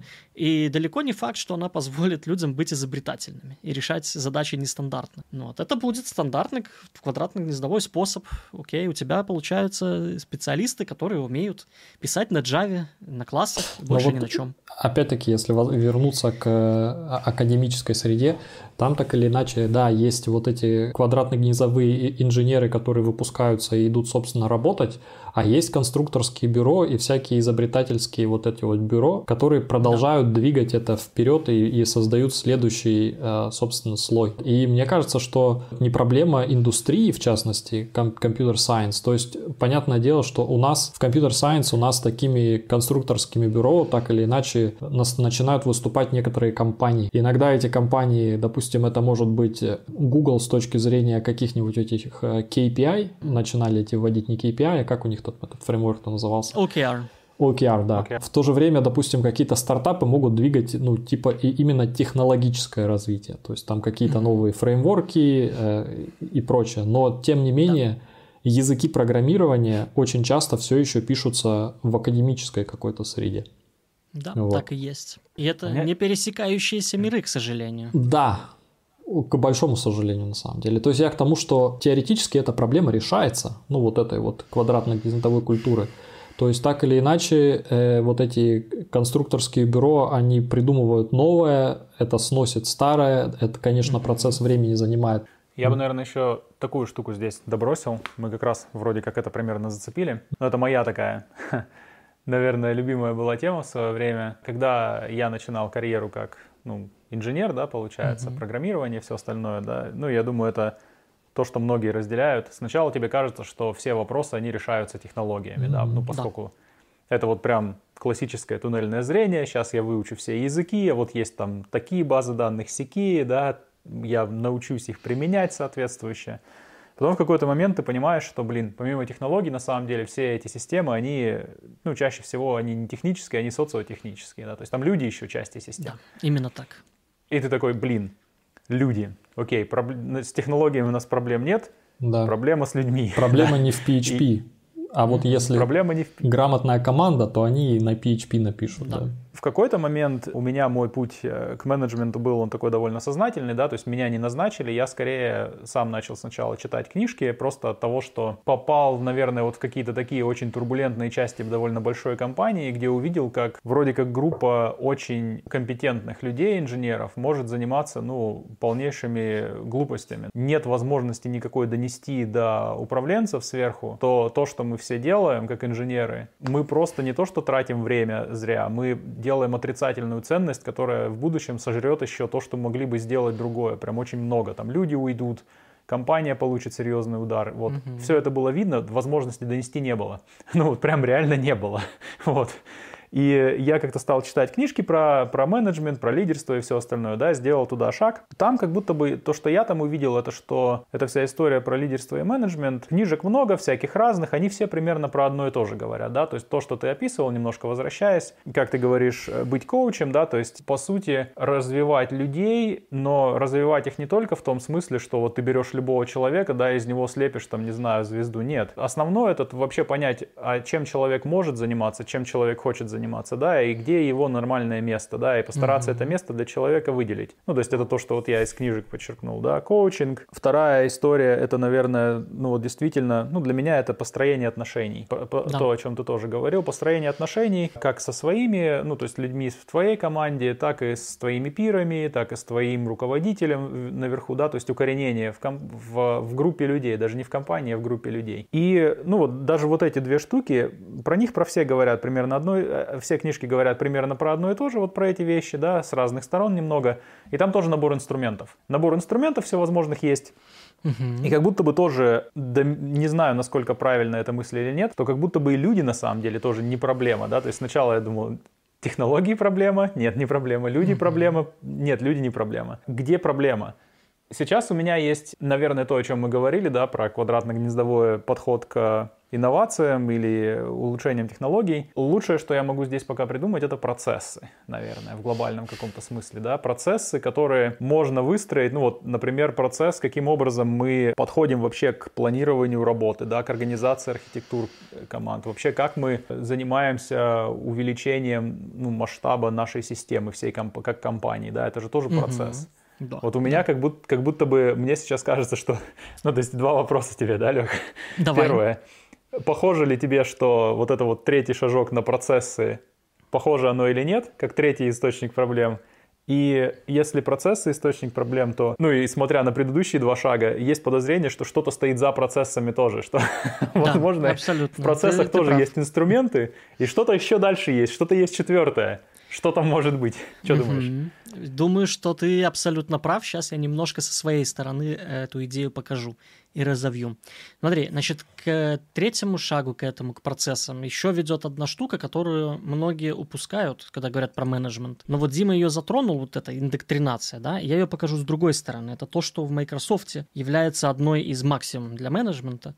Это создание ясности, creating clarity оно называется. Mm. В чем суть? Твоя задача как менеджера расчищать человеку дорогу. И не в плане процессов или еще чего-то, а сделать так, чтобы ему было понятно, да, что он делает и зачем. То есть, чтобы у него была хоть какая-то внутренняя мотивация делать полезное для компании. Вот это очень важная штука. Я бы на нее советовал еще обратить внимание вот всем, кто менеджментом вообще серьезно занимается, потому что это очень сложно. Потому что вот здесь начинается суперпозиция твоих навыков общения с людьми, коучинг, психология, все вот это. И здесь э, очень интересно, типа, такое белое пятно у большинства менеджеров. Ты не знаешь, как до человека донести на понятном ему языке, почему это имеет смысл. Даже просто объяснить, что смотри, чувак, нам надо, чтобы акции росли, они растут, потому что ты здесь сейчас делаешь кривую кнопку. Пользователи на это начинают возмущаться в социальных сетях, все кипит. Да? Сторонние акционеры видят, что про нашу компанию говорят, и начинают вкидывать бабки а ты потом это все фиксишь и получаешь премию, понимаешь? Есть люди, для которых вот это объяснение зажигает глаза, он такой, класс, uh-huh. я понял, офигенно. Вот, а давай не премию, давай ты мне дашь новый титул. Такой, давай тогда ты не кнопочку сделаешь, а сделаешь еще где-нибудь что-нибудь еще сломаешь. Вот, мы скажем, что это инновация, сделаем патент, и теперь ты будешь став. Все, договорились, погнали. Идеальная ситуация. Многим людям в менеджменте не хватает вот этого навыка. Они его не осознают, а он mm-hmm. крайне важен. Дальше, процессы действительно важны, однако я вот тебе скажу, это мутация в менеджменте. Эм, значит, это когда у тебя есть верхняя вот эта планка давления, да, что ты не можешь вырасти в директора, да, не можешь принимать решения. Вот, ты начинаешь оптимизировать то, что вокруг тебя. Потому что все равно со временем у тебя выделяется свободное время, у тебя меньше уже one-on-one с людьми, они уже знают, что ты ожидаешь, ты уже знаешь, что их не надо контролировать, они все сделают сами. И у тебя появляется свободное время, и ты такой, хм, а у нас куча waste, да, сейчас мы почитаем про канбан, про Тойоту, и все оптимизируем, и будет у нас кайзен, короче. Отлично, это замечательно, но тогда ты превращаешься в мутанта-бюрократа, который управляет процессами. И для тебя процессы становятся заменой технологий. Ты такой, класс, вот что-то похожее на инжиниринг, мы работаем с социотехнической системой, все верно. Вот, уже не просто социальные какие-то взаимодействия, еще технически это все можно там посмотреть, диаграммки порисовать, а вообще часть автоматизировать, запиром, класс. Но код, все дела, я снова программист, вот. Э, замечательно, но нет. Значит, следующий шаг, тебе нужно уметь останавливаться и выходить из своего менеджерского туннельного зрения. И ты абсолютно прав. Тебе надо учиться работать с социотехнической системой. Это отдельно от социальной системы, это отдельно от технической системы. Есть такая сущность, которая это все комбинирует. Там есть организационная динамика и организационная психология, как типа направления, которые это изучают, э, не то чтобы супер успешно, но изучают. Кроме этого всего, ты не замечаешь еще одну вещь, э, которую надо начинать замечать, когда ты хочешь стать директором. У тебя есть бизнес, да, и он сам по себе система. И он вот это вот социоэкономическая система и социотехническая система. И тебе нужно понимать контекст этого бизнеса. То есть для того, чтобы им рулить вот этим кораблем, надо понять, где его в корабле эти, эти стенки, которые постоянно перестраиваются, да, в каком море вы плывете, какие волны где, вот, и как это влияет на все вот эти внутренние процессы. Потому что банально, ты смотришь, окей, у нас есть план на три года, да, мы знаем, что через три года мы там доверяем своему SEO, он говорит, ребята, через три года нас ждет кризис, мы к нему должны готовиться сейчас. Ты такой, окей, мы знаем, что будет кризис, он будет только у нас или нет. Если нет, мы можем из этого поиметь плюсы. Значит, мы должны подготовиться и, например, захватить больше инженеров с рынка потому что у всех будут лей-оффы. Для этого, возможно, нам сейчас уже есть смысл начинать онбордить, офбордить людей, которые нам не подходят. Там, если у нас есть ресурсы, даем им золотые парашюты, пожалуйста, уходите, освободите место. Если нет, ну, тогда как-нибудь лей-оффами порежем, нормально. В офис пригласим назад. В офис пригласим, да-да-да, есть разные способы стимулирования. Вот. Эм, и вот когда ты начинаешь видеть вот этот окружающий контекст, у тебя добавляется еще одна степень свободы, а то не одна на самом деле, которую нужно учитывать и оно будет скорее влиять на процессы с другой стороны. Да? То есть ты будешь видеть, почему эти процессы в принципе вообще нужны. Вот этот вопрос правильный, который вы задавались. Типа, откуда вообще берется необходимость в менеджменте? Да? Вот этим же что-то драйвит. Это же не просто какая-то, вау, давайте поиграем в иерархию. Если бы мы хотели иерархию, мы бы сделали армию с четкими званиями, mm-hmm. все такое. С четкими квадратно-гнездовыми определениями, кто такой младший инженер, кто такой инженер посредний, инженер большой вообще жесть сеньор. Не все так просто. Есть разные э, внешние факторы, которые на это все влияют. Причем в разных компаниях они влияют с разной силой. Да? Если компания типа как Google изначально вообще смотрела на культуру, и у них есть понятие, что у нас есть инженерная культура, мы хотим ее использовать как маркетинг для привлечения офигенных людей. Да? У них есть вот эта вот штука как принцип, и они ее хотят развивать. Этот принцип будет влиять дальше на все их развитие. Если им повезло заработать много денег на рекламе, да, у них есть типа запас денег, который можно сжечь, то можно начать экспериментировать внутри компании, да, с процессами, с менеджерами, с результатами, там, и т.д. т.п., с бонусами в несколько миллионов, когда люди такие, о, класс, пойду отдохну. Эм, тоже у Гугла был э, классный эксперимент, э, жаль, не в мое время. Вот, э, ты начинаешь видеть, что да, есть контекст, вот этот непонятный, время, место, рынок, люди, да, которые влияют на твое принятие решений. И тебе в этом всем нужно лавировать. И вот тогда все становится не так просто. И не так красиво, как я рассказываю, да, то что инженеры могут управлять сами mm. собой. Ну, в определенных случаях, как с э, кем? WhatsApp, Инстаграмом, э, кто у них там? WhatsApp, по-моему, да? 20 инженеров, mm-hmm. несколько миллионов пользователей, 20 лярдов, 19 лярдов, да, продажа, экзит.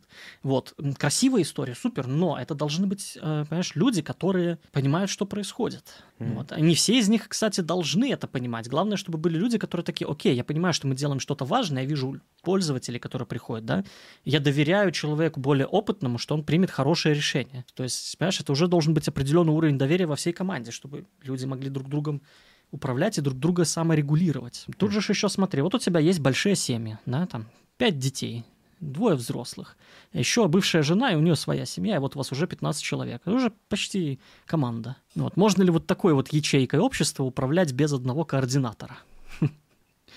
Вот если у тебя там еще есть собаки, да, то все, то точно нет. Э, все равно кто-то должен эту роль действительно на себя взять. Другой вопрос, что это может быть один день мама, другой день папа. А Все знают, что у вас такой кот. Бывшая жена и бывший муж, да. А иногда это будет кот, который будет следить за детьми. Да. да. Что если вы съели что-то не то, ну молодцы, хорошо, что поели. Тут сложно, понимаешь, потому что когда мы начинаем учитывать внешние факторы, вот это уравнение становится многомерным. И угу. все. И здесь тебе, по сути, можно использовать те же инструменты, что и с архитектурой, потому что архитектура тоже социотехническая проблема. Ты когда реально э, разрабатываешь архитектуру стратегически, тебе нужно учитывать рынок, например. Вот. Э, мы об этом мало вообще говорим, э, инженеры, но по-хорошему, когда ты смотришь на какую-то архитектуру, даже на выбор технологий, да, тебе надо понимать, куда движется рынок. Будут угу. ли эти непонятные реактор-разработчики с нашим гиперростом, на который да. мы закладываем все, доступны. через три года доступны именно? Угу. Или сможем ли мы онбордить людей за 2-3 месяца, купив им классные курсы? Вот смогут ли они все На прошарить до скалу. уровня достаточно? Клятую скалу, да. Выходит, выходит, что с одной стороны, как будто бы есть четвертый уровень, да, но он не совсем четвертый. Это скорее контекст, да, то, что отсутствует. Да. Чтобы все это, оно все не висит в вакууме. Действительно, то, что правда требуется. Это, это на самом деле, наверное, полезно и не только когда ты, как ты говоришь, типа возвращаешься к инжинирингу, но с точки зрения дизайна процессов, да, это тоже... Я тоже видел людей, проваливающихся в, в эту пропасть. Ну, и даже не пропасть, а это, ну, не знаю, ловушка какая-то, она такая приятная. Это один из инструментов. Ты абсолютно прав, что им нужно уметь владеть. Да. Угу. Да, но как будто бы контекст это что-то такое, что, наверное, по полезно задаваться чем. Это вопрос, который полезно задавать себе и разработчикам тоже, да, немного да. возвращаясь к тому, о чем ты, ну, говорил, не знаю, в прошлых докладах, которые я слушал, да, про то, что, а в чем польза бизнесу тогда? Угу. Бизнесу или людям внутри этого бизнеса, да. да, то есть контекст. Какую пользу твои действия приносят в контексте, да, и этот контекст это на самом деле соединение с миром снаружи твоего, ну, такого уютного, не знаю, твоей команды, да, и тебя, mm-hmm. лида или менеджера, или, или тебя как инженера с твоими библиотеками, да, контекст, зачем это все? Да, Наверное, и куда оно вопрос. движется. Зачем это все? Да, mm-hmm. и куда оно движется, и какие глобальные силы на это могут воздействовать, да? что создает mm-hmm. вот эти вот волны, которые тебя выносят в нужную сторону, или не выносят, может быть, ты против них пытаешься плыть, а они гораздо гораздо сильнее, да. чем ты. Тут прикол в том, что вот в этот момент, когда ты этим начинаешь задаваться и начинаешь понимать, что да, есть рынок, да, есть внешние силы, ты становишься предпринимателем. Вот. И тут дальше начинается вопрос, хочешь ли ты в это лезть или нет, э, потому что обоюдоострый меч. Но mm-hmm. в целом это то, что тебе необходимо на уровне директора ты должен это понимать уже хотя бы на уровне ощущений, да, что мы своими решениями закладываем реальную стратегию. Мы создаем внутренний контекст, изолируя самое важное. И это то, что формирует культуру частично. Да? Вот э, контекст вокруг инженера – это по-хорошему культура, дистиллированная вот смотрите. извне. Давайте я проговорю, вы это уже назвали, и, и в первое слово, и второе. Получается, даже три слова вы назвали правильных. Есть процессы, которые могут получается, направить людей, которые там выберут правильные технологии, да. Если сверху есть культура над процессами, то оно все само сложится. Культура выстраивается из контекста, а кон- над, над контекстом стратегия. Не соглашусь. Угу. Поспорь. Э, потому что, смотри, на каждом уровне есть свой контекст. Угу. Да? Это те невидимые, неявно заданные силы, которые действуют. Банально, настроение твоего директора по пятницам – это контекст, который иногда нужно учитывать, если угу. он принимает решение. Да? Вот, что мы не несем ему сложные решения в пятницу, потому что он в пятницу плохо кушает. Мне нравится все до уровня контекста и стратегии в твоем рассказе. Mm-hmm. То есть действительно процессы это такие типа шестеренки, э, это ходунки, это костыли, которые помогают человеку двигаться вперед, не упасть, например. Да? Так же, как и структура иерархии в компании, например. Культура — это те явно заданные гайдлайны, как нам себя вести и как нам себя не вести, чтобы мы в неизвестной ситуации да, не принимали решения, а действовали эмоционально на обум. Вот. То есть я, например, знаю, что в нашей культуре принято учиться. Это значит, что если я вдруг не понимаю, что мне делать, и вообще не понимаю, чем мне, чем мне на работе платят деньги, да, я пошел и посмотрел какие-нибудь курсики у себя mm-hmm. на внутренней платформе. Вот. И это одобряемо, и твой менеджер скажет, молодец, чувак, что ты не просиживал штаны, ты подучился, класс. Это в рамках нашей культуры здорово. И всем об этом еще расскажет, чтобы все видели пример. Это то, что помогает тебя направлять, когда процессов недостаточно. Да? Или когда происходит какая-то ситуация с человеком, и он такой, типа, я больше не могу. Угу. Ну, окей, что у нас говорит культура про это, непонятно. Э, стратегия — это вот те самые пять лет вперед. На это какое-то видение, это набор ставок, которые друг с другом логически связаны, они тебе задают какой-то нарратив про ваше будущее. Мы идем туда-то, потому что мы думаем, что там конец радуги. Сидит лепрекон, и мы заработаем свои миллионы. Но это должны быть рациональные шаги. То есть вот по-хорошему контекст внутри компании, культура, она должна задавать эмоциональный фон. Что я, должны люди с, Почему я это выделил? Вот смотри, то есть оно, мы говорим про то, как, как ты проваливаешься на разные уровни или там восходишь на разные уровни да. при отсутствии ответа на предыдущем, да? То есть, угу. если э, технологии не дают ответа на текущий вопрос, который у тебя есть, проблема, у тебя, у тебя возникает проблема или ситуация, и ты такой, окей, мы ее решаем с помощью технологий, все, бам, дальше не идет. Угу. Технология не может ответить. Дальше мы идем на уровень людей, это решают э, команды какие-то, там сели, договорились, да. придумали ответ. Дальше у нас идет процесс, да, а что мы в таком случае делаем? Ну, мы там начинаем какой-нибудь не обязательно, но это может быть. Я вот да, смотри, хорошо. то есть мы начинаем да. какой-нибудь спайк, да, типа, окей, сделаем mm-hmm. спайк. Mm-hmm. Когда мы совсем не можем понять, что происходит, мы делаем спайк. На, mm-hmm. Это на самом деле немножко ложится на фреймворк принятия решений Киневин, о котором а, мы уже говорили, но тем не менее. Дальше, если процесс процесса нет на эту данную ситуацию, мы смотрим в культуру. Ну вот как ты говоришь, да. а что у нас, что нам говорит культура? Если в культуре да. нет ответа, ну, контекст это окей, можно пропустить, дальше либо видение, либо стратегия, а куда мы вообще идем? То есть вот что согласно этому видению или стратегии можно сейчас сделать, на, чтобы решить эту проблему здесь и сейчас? Вот почему да. я так решил. Понимаю. Смотри, в чем проблема, что мне не нравится. Ты в стратегию mm-hmm. вмешиваешь эмоциональный контекст. Вот видение mm-hmm. и стратегия мне уже нравятся как раздельные сущности примерно одного уровня. Просто стратегия — это обычно гиперрациональная штука. Это mm-hmm. там, где мы стараемся избавиться от своих байасов, для того, чтобы на вот этом бурлящем рынке получить выгоду по сравнению с конкурентами, которые будут тратить свои ресурсы на то, чтобы бороться со своим желанием срочно продать все акции. Стратегия чаще всего это очень рациональная вещь, но тебе нужна такая же вещь в виде культуры, в виде видения, да, эмоциональная. Как культура проявляется? Вот типа Старый Яндекс, да, инженерная культура. Многие про это знают.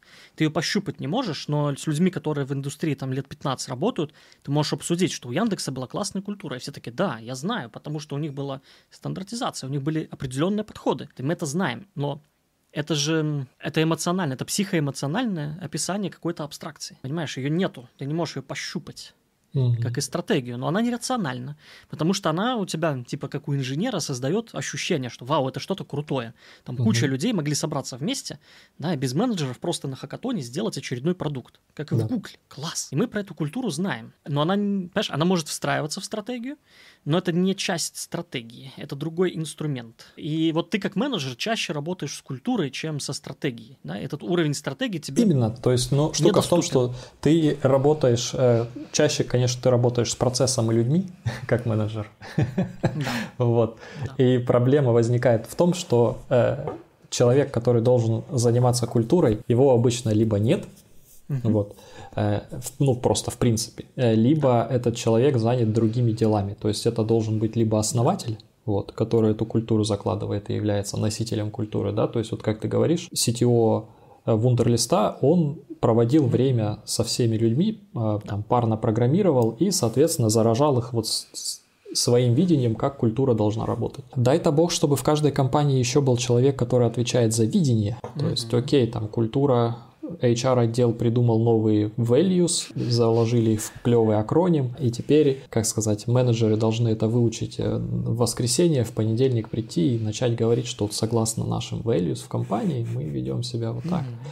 Вот. Э, тут можно было бы сделать совершенно отдельный выпуск по поводу того, как я наблюдал, как культуры, некоторые культуры, в частности культура AWS или Амазона, она, mm-hmm. что называется, sticky, то есть да. она настолько залезает в голову, что я уже не работаю там больше двух лет, руководствуюсь до сих пор ей этой культурой, mm-hmm. потому что другие культуры в голове не прижились. Не потому что они мне не подходят, потому что они не, жизни, не жизнеспособны. Окей, культуру там, вот говорю, что человеком, который занимается культурой, их как-то обычно нет. И вот Очень проблема, проблема менеджеров среднего звена то, что менеджер линейный, да, то есть конечный менеджер занимается процессами людьми. Топ-менеджмент занимается или должен заниматься видением, а вот где-то в, в среднем звене должна рождаться, по идее, культура из этих слоев, но она там не рождается обычно. Да. И вот это, мне кажется, И по-хорошему, да, проблему. я бы свел к тому, что должна, должна быть должность корпоративного шамана. Mm-hmm. Вот. А следующая итерация ну, скрам-мастеров немножко в другом виде. Знаешь, почему тут есть еще один такой момент? Мы на это все смотрим с точки зрения инженерной организации. Угу. Да? А компания это гораздо больше, чем инженерная организация даже в технических компаниях. И во всех подотделах э, зарождается своя культура. И там по-хорошему везде должны быть вот эти вот агенты влияния. Да. да? которые должны эту культуру адаптировать под э, свои правила вот этой вот группы людей, своего племени. Э, но это по-хорошему об этом нужно задумываться. То есть ты, когда строишь компанию изначально, будучи там директором, по-хорошему у тебя должна быть идея о том, что да, рано или поздно я буду наращивать иерархию, там будут люди, их нужно как-то онбордить, они должны как-то понимать, в чем суть компании. Mm-hmm. Потому что если они не понимают, они не могут это отобразить в своей работе. Например, для дизайнеров это крайне важно. Угу.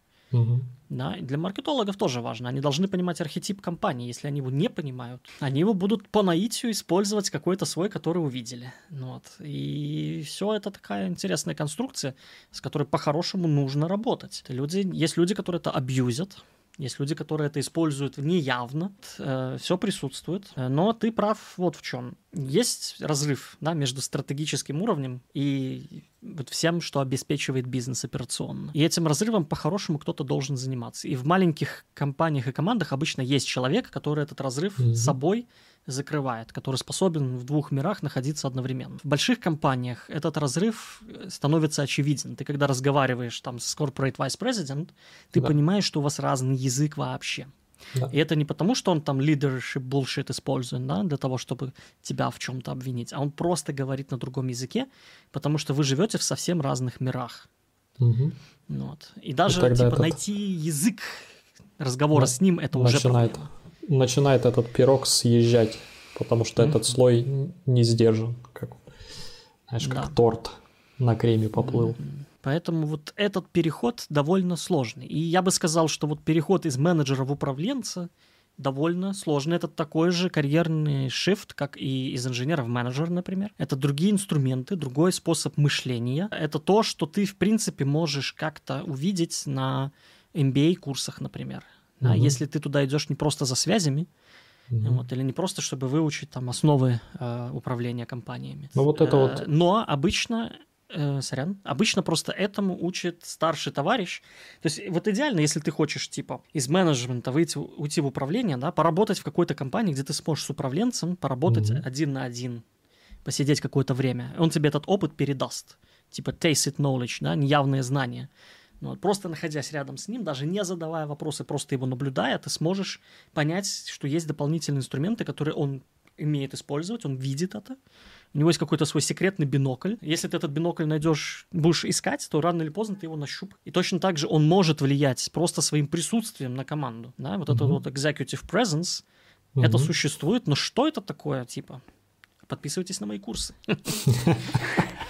Вот здесь есть э, тот самый момент, э, о котором мы начали, да, то есть почему стоит отговаривать инженеров идти в менеджер? Во-первых, потому что это другая карьера. Да. И, скорее всего, у вас нет по умолчанию. По умолчанию можно считать, что скиллов для менеджмента у инженера нет. А второй момент – это может быть очень короткая карьера в том плане, что ты шагнешь на уровень менеджера и никогда не шагнешь на уровень даже синер менеджера да. с точки зрения, э, когда ты начинаешь управлять менеджерами, а не individual contributors. Штука в том, что разрыв для прыжка с сеньор-инженера на менеджера гораздо проще. Тебя, тебя просто поставят, а разрыв с менеджера даже до, до директора или там до VP, э, э, тем более, он настолько больше, что просто поставить тебя туда, скорее всего, такого не сделают. Вот. Там уже нужен реально спонсор этого продвижения. Это именно будет, скорее всего, тот самый лидер, который будет либо твоим ментором, либо коучем, потому что, ну вот ему, типа, как знаешь, понравился паренек. Типа такого вот бывает. Да, да. Ну, типа груминг, все так. Да-да. И штука в том, мире что... Так и работает. Да. И штука в том, что э, вероятности вот того, что это все произойдет и сложится, что у тебя есть скиллы для того, чтобы быть успешным менеджером, потом, что у тебя есть скиллы и возможности для того, чтобы э, прыгнуть выше, чем менеджера. Э, и вероятность того, что ты не, не выпилишься в депрессию после того, как ты туда, ну, на, на пути, э, это mm. очень такая вероятность низкая. Mm-hmm. Я здесь, смотри, расставлю просто немножко разный акцент. Я думаю, что вот возможности стоит в первую очередь смотреть. Даже mm-hmm. не навыки. Если ты хочешь вот такую карьеру, да, по любым причинам. Устал от кода, там, надоело с людьми, инженерами, или менеджеры тупые, ты хочешь быть умнее, чем они, доказать им всем вот это да? или просто больше бабок. Надо смотреть в первую очередь на возможности, а потом уже когда ты эти возможности можешь как-то схватить, смотреть, кто может тебе помочь быстренько эти навыки mm-hmm. набить. Потому что это все навыки тренируются. Да? Некоторые из них, да, тренируются сложно, потому что инженер привык сидеть с машиной, а социальные навыки тебе нужен другой человек. Для лидерства тебе нужен человек, который умеет управлять авторитетом. Вот, это все такие навыки, которые надо искать, но, значит, если ты смог эту возможность ухватить, да, цепляешься за нее и дальше быстренько набиваешь себе навык. Здесь главное понимать, что ты можешь этим процессом немного управлять, однако вот этот вот путь в менеджмент, а потом в управление, mm-hmm. это не лесенка, которой ты привык. Это немножко разные направления. Выход на уровень управления, он не зависит от твоих навыков. Он mm-hmm. зависит больше гораздо от э, банально твоего имиджа и связей. Сильно больше, чем от навыков. Потому что, типа, научиться стратегически мыслить, не мысля стратегически, очень сложно. Для этого недостаточно играть в РТС стратегии и набивать скилл. Это немножко другие вещи. Вот. Эм, но при этом смотреть на эти возможности нужно, и учиться ими пользоваться нужно заранее. Именно возможности. Не обязательно набивать скилл. Вот мой главный посыл. Надо смотреть просто, если у вас opportunity сделать следующий шаг в текущей компании, по диагонали уйти куда-то. Может быть, у вас есть кто-то, кто вырос в CTO в стартапе, и через два года, когда у них будет гиперрост, ты можешь прийти и сказать, чувак, очень хочу быть директором у тебя в организации. Го, поговорим. И отлично. И вы го поговорите. Да. Может быть такое, что химии не будет, но теперь ты знаешь, что ха, я могу сделать вот так. Если я могу сделать так с другом, возможно, я теперь могу сделать так с человеком, который я плохо знаю. Вот. И все, и супер. Но да, значит, хорошему инженеру в менеджмент не стоит идти. Не стоит. Потому что придется отучиваться от своих практик, привычек, вида мышления и всего вот этого, учиться новым практикам, которые в будущем могут и не пригодиться вообще. Спасибо большое, Леша. Прям интересный инсайт на самом деле про, про то, почему инженерам не стоит идти в менеджеры. Классно поговорили. Спасибо. Спасибо за приглашение. Был рад да. потрендеть. Зовите еще. Обязательно. Все. Спасибо большое. Спасибо, что смотрите. Пока-пока. Всем пока. Всем счастливо. Team Lead Talks, подкаст о лидерстве и технологиях.